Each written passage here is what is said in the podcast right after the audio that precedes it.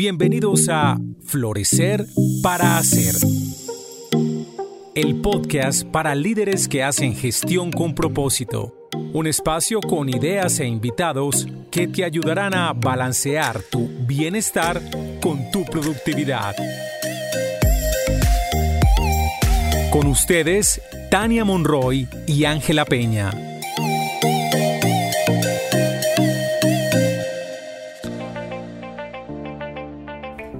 Bienvenidos a nuestro primer capítulo de Florecer para Hacer. Hoy queremos hablar sobre las creencias que limitan el autocuidado. Cuando no nos cuidamos a nosotros mismos, poco a poco vamos perdiendo la energía para crear, para ser productivos, nos desgastamos, nos ponemos irritables y ansiosos. A veces terminamos con problemas de salud, problemas con nuestras relaciones, con los familiares, con nuestros colegas o incluso en relaciones con nosotros mismos. Muchas veces sabemos la importancia de autocuidarnos. Sin embargo, cuando arrancamos una semana muy dispuestos a empezar actividades para cuidarnos, no la logramos. Y nos preguntábamos qué era lo que hacía o lo que impedía que arrancáramos con esas actividades de autocuidado. Y aquí aparecen las creencias inconscientes que nos limitan y de alguna manera nos hacen volver a los hábitos de siempre. Hoy conversaremos sobre estas creencias y hacerlas visibles es el primer paso para autocuidarnos. Si las hacemos visibles, vamos a encontrarle la manera en que le vamos a dar la vuelta, nos vamos a dar cuenta en qué momento estamos siguiendo un comportamiento por una creencia y al darle la vuelta nos permite ser más creativos, más productivos, tener mejores relaciones, incrementar las emociones positivas y todo eso nos va a traer bienestar. Nuevamente, bienvenidos a nuestro primer capítulo de Florecer para Hacer.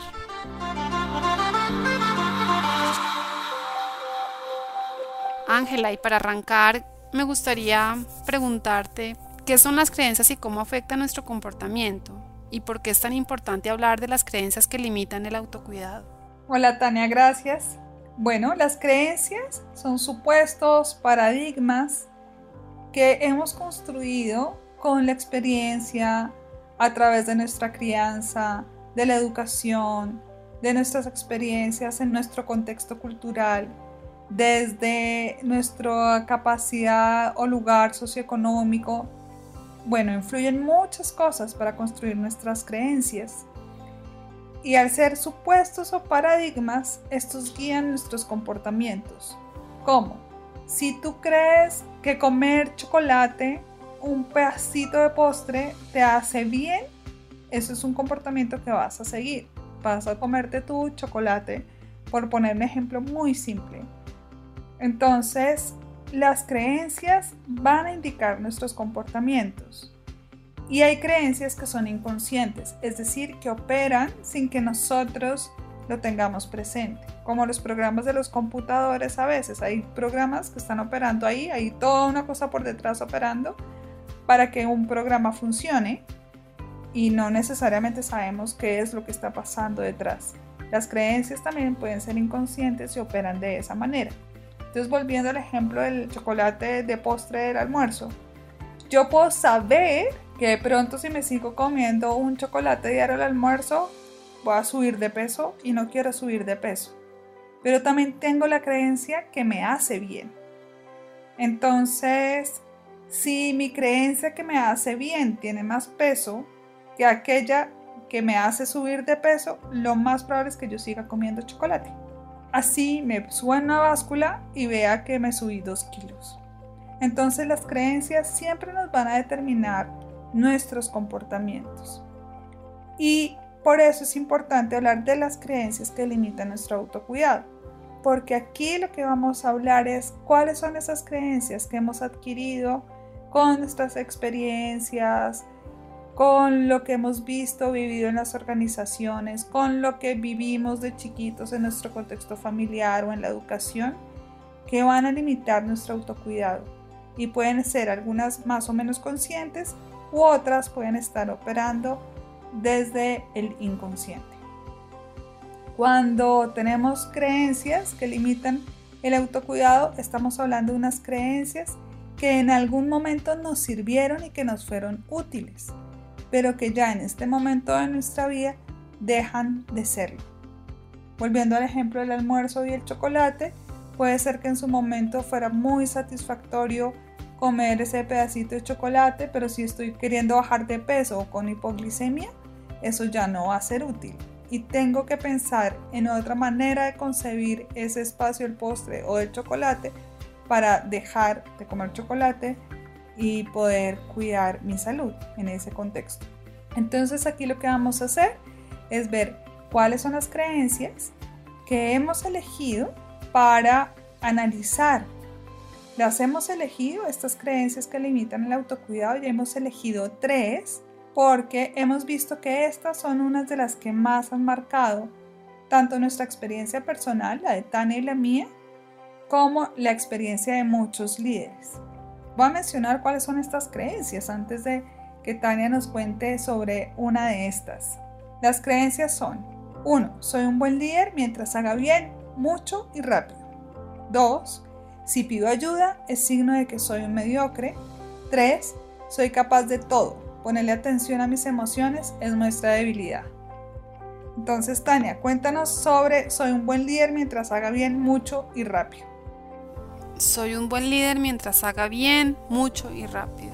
Cuando yo veo esa frase, como que me siento con la capa de superhéroe y de alguna manera pues es como lo que hace esa creencia, que nos sintamos capaces, poderosos, que podemos decirle sí a todo, que estamos continuamente llenándonos de conocimientos, entrenándonos por nuevas habilidades y de alguna manera como que estamos en ese sinfín, sin parar, haciendo y haciendo, cumpliendo metas una tras la otra y de alguna manera vamos como chuleando, chuleando y chuleando y esto nos implica decirle sí al liderazgo, decirle sí, digamos, a lograr ciertas cosas en nuestras metas laborales, pero a veces como que nos dice decirnos no a nosotros mismos y como que no puedo parar este exceso de actividad, porque esta creencia nos lleva como a un exceso de actividad, a hacer una cosa tras otra, a no parar en ningún momento, hasta que finalmente llegamos a un momento en que si no paramos, llegamos a fundirnos, a que ya no podemos más. Entonces, esta creencia pues hace que no podamos como dedicar tiempo a un espacio a nosotros, decirnos sí a nosotros, decirnos sí a cuidarnos a nosotros y de alguna manera esto genera que todo el tiempo estemos en esa actividad constante y no pongamos un límite que nos permita recargarnos, nos permita como volver a estar de una manera mucho más relajada, serena, para seguir como desde una visión mucho más proactiva las acciones y comportamientos. Tania, ¿y esta creencia de casualidad se relaciona con algo de tu vida o no? Muy probablemente yes. sí, sí, se relaciona con algo de mi vida. Creo que pues desde siempre enfocado como en el logro. O sea, creo que hay una de las habilidades que le miden a los ejecutivos de alguna manera orientados al logro y pues creo que eso es parte de... Y eso es muy importante como tenerlo claro y darse cuenta que eso es algo que nos mueve. Sin embargo, es hasta qué punto esta creencia ya no está pasando, o sea, como que nos está haciendo actuar como en una actividad sin darnos cuenta que somos como víctimas de nuestra propia creencia. Y a mí, por ejemplo, en el caso personal, yo paré cuando quedé embarazada y ese parar pues como que fue una pausa que me permitió ver las cosas en perspectiva y de alguna manera como empezar a incorporar como la pausa, por así decirlo, pero también la parte profesional, como darle espacio a las dos. Pues como todos son como procesos que se van dando uno a uno y uno va como entendiendo, ah, aquí venía muy dirigida por esta creencia y ya después uno como que va balanceando en la vida y va dándole un poco más de espacio a decirle sí al autocuidado. Y creo que eso de alguna manera decirle sí al autocuidado no va en contra de hacer bien ni mucho ni rápido. Es más, creo que cuando uno genera un espacio de autocuidado la manera desde un ser humano como mucho más sereno, mucho más esto recargado, de alguna manera lo hace uno más productivo, más creativo y como que puede de alguna manera lograr mejor sus metas.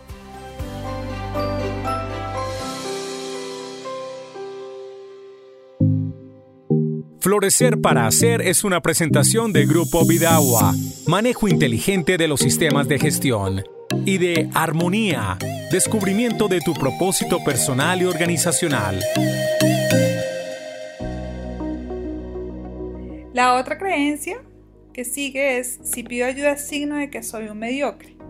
Y esta creencia también está relacionada conmigo, porque fue una creencia que tuve, que siento que he tenido que trabajar muchísimo a lo largo de mi vida y que me he encontrado con mucha frecuencia en los procesos que he hecho en las organizaciones. Me la he encontrado en muchos líderes y por eso me parece importante abordarla. En la luz de esta creencia es que somos súper responsables con los compromisos que asumimos y además queremos siempre hacerlo de calidad. Esa es como la luz de esa creencia. Sin embargo, con frecuencia asumimos responsabilidades absolutamente solos. No delegamos, nos sobrecargamos y aquí la sobrecarga no solo tiene que ver con tiempo, sino también que nos sobrecargamos mentalmente. Y eso significa que los niveles de estrés pueden llegar a ser muy altos al igual que el cansancio. Muchos líderes les cuesta trabajo pedir ayuda o delegar. Y en el fondo, lo que yo veo en ellos y lo que yo pude ver de mí es que necesitamos probar que sí podemos, que somos capaces y que además somos buenos. No solo buenos, sino muy buenos. Entonces estamos siempre en una energía de querer demostrar y al final termina siendo como un arma de doble filo. Porque en ese afán de querer demostrar, pues nos fritamos y terminamos fundidos. En un momento de mi vida, hace un tiempo atrás, que de hecho estaba trabajando con muchos líderes en proceso, una de las cosas que más me impresionaba era cómo justificábamos, cómo ellos justificaban, y, y yo me incluyo ahí también porque yo también llegué a tener como esa manera de pensar y justificábamos el no delegar y el no pedir ayuda en otras creencias. En la creencia de no tengo tiempo para explicar o entrenar a las personas.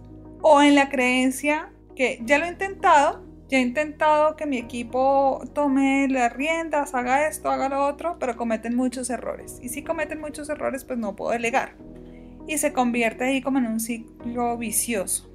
Lo que hay detrás de esto es que cuando una creencia es muy fuerte en nosotros, siempre vamos a encontrar evidencias que la respaldan y vamos a dejar de lado aquello que la contradice. Eso se llama sesgo cognitivo.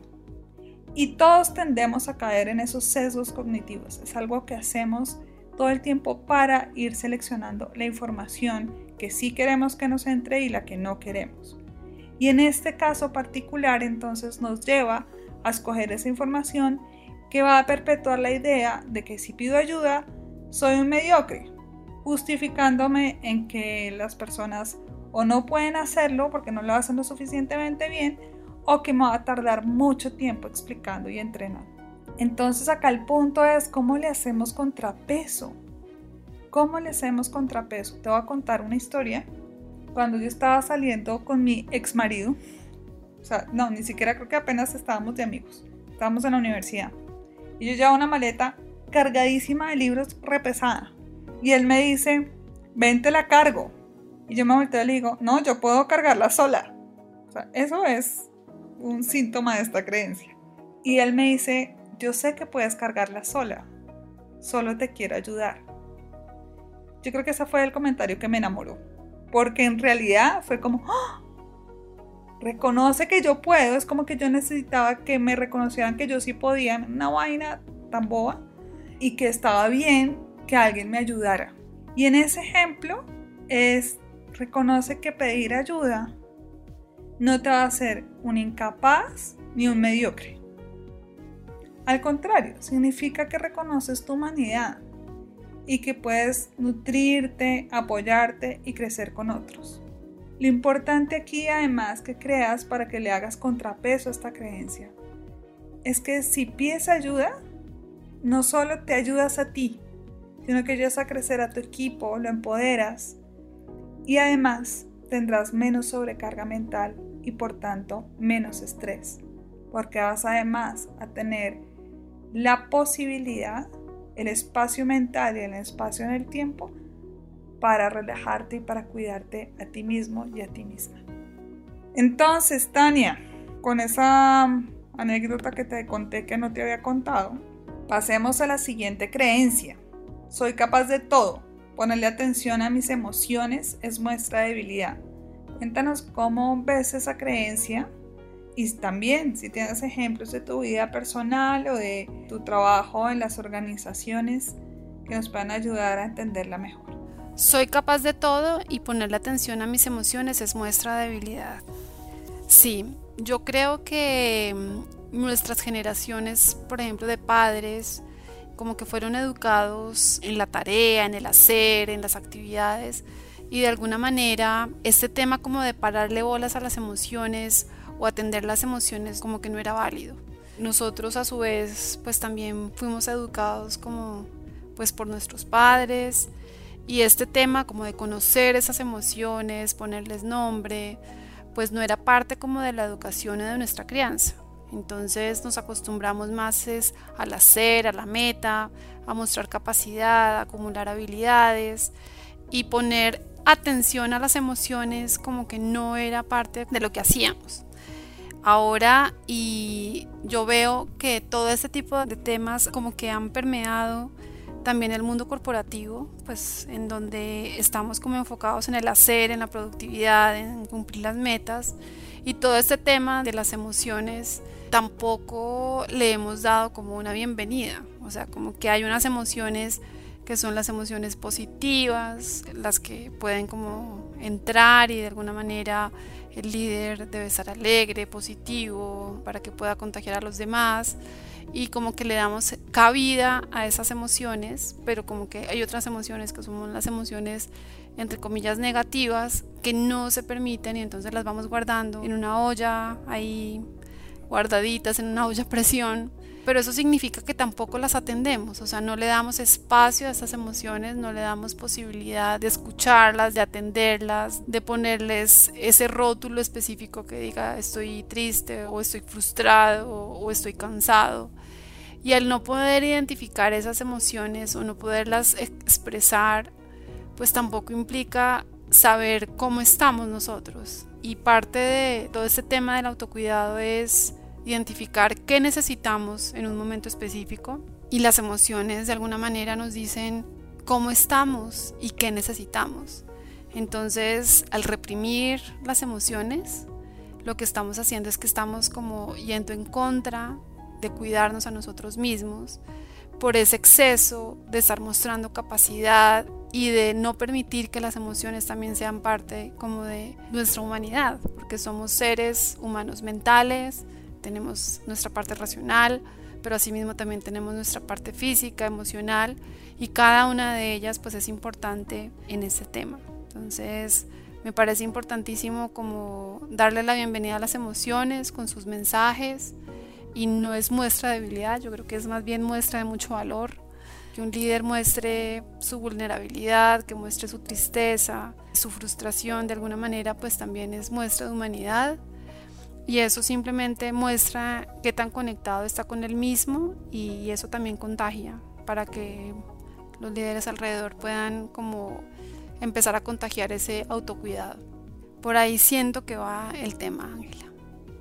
Gracias, Tania. Yo creo que en algún otro podcast podríamos dedicarle un poco más de tiempo a esto del mundo emocional y cómo es tan importante en el autocuidado.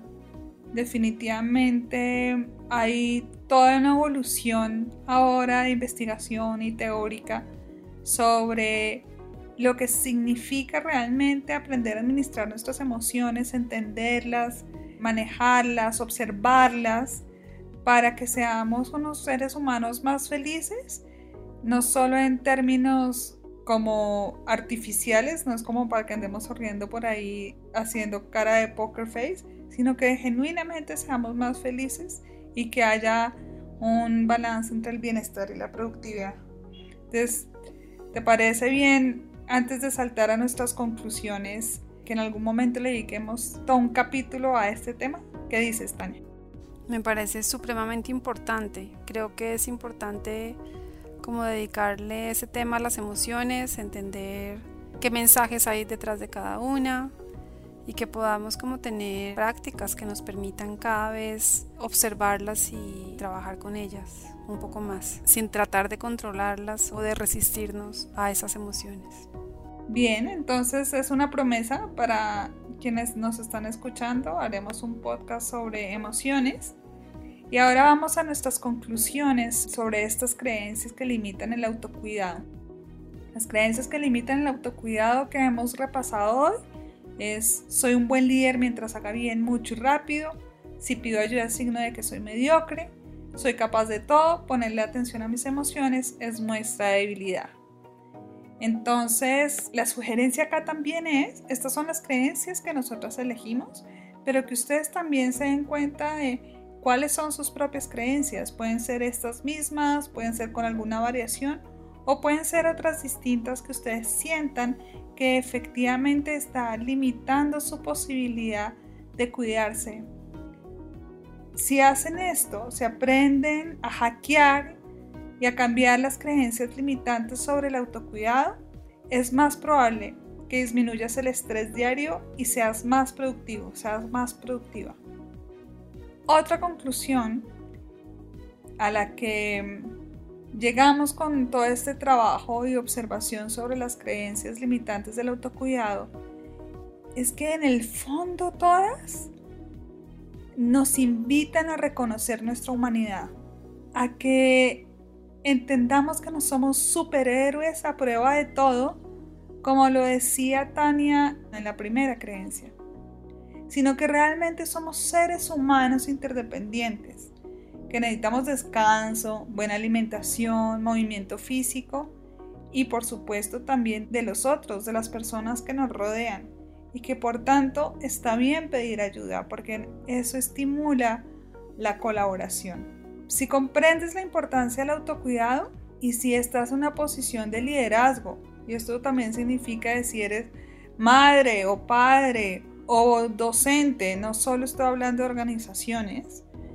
si entiendes la importancia de autocuidarte, eso se va a transferir también y va a ser ejemplo para tu equipo o para la gente que te rodea. Y naturalmente vas a empezar a buscar y vas a ayudar a que esa gente que te rodee también busque su equilibrio entre el bienestar y la productividad que al final lo que queremos con este podcast de Florecer para Ser es que entendamos la importancia de ese equilibrio entre el bienestar y el bien hacer y que podamos desarrollar algunas herramientas, algunas estrategias para lograrlo. Esperamos que este podcast te haya contribuido a ese equilibrio y te esperamos en nuestro próximo episodio.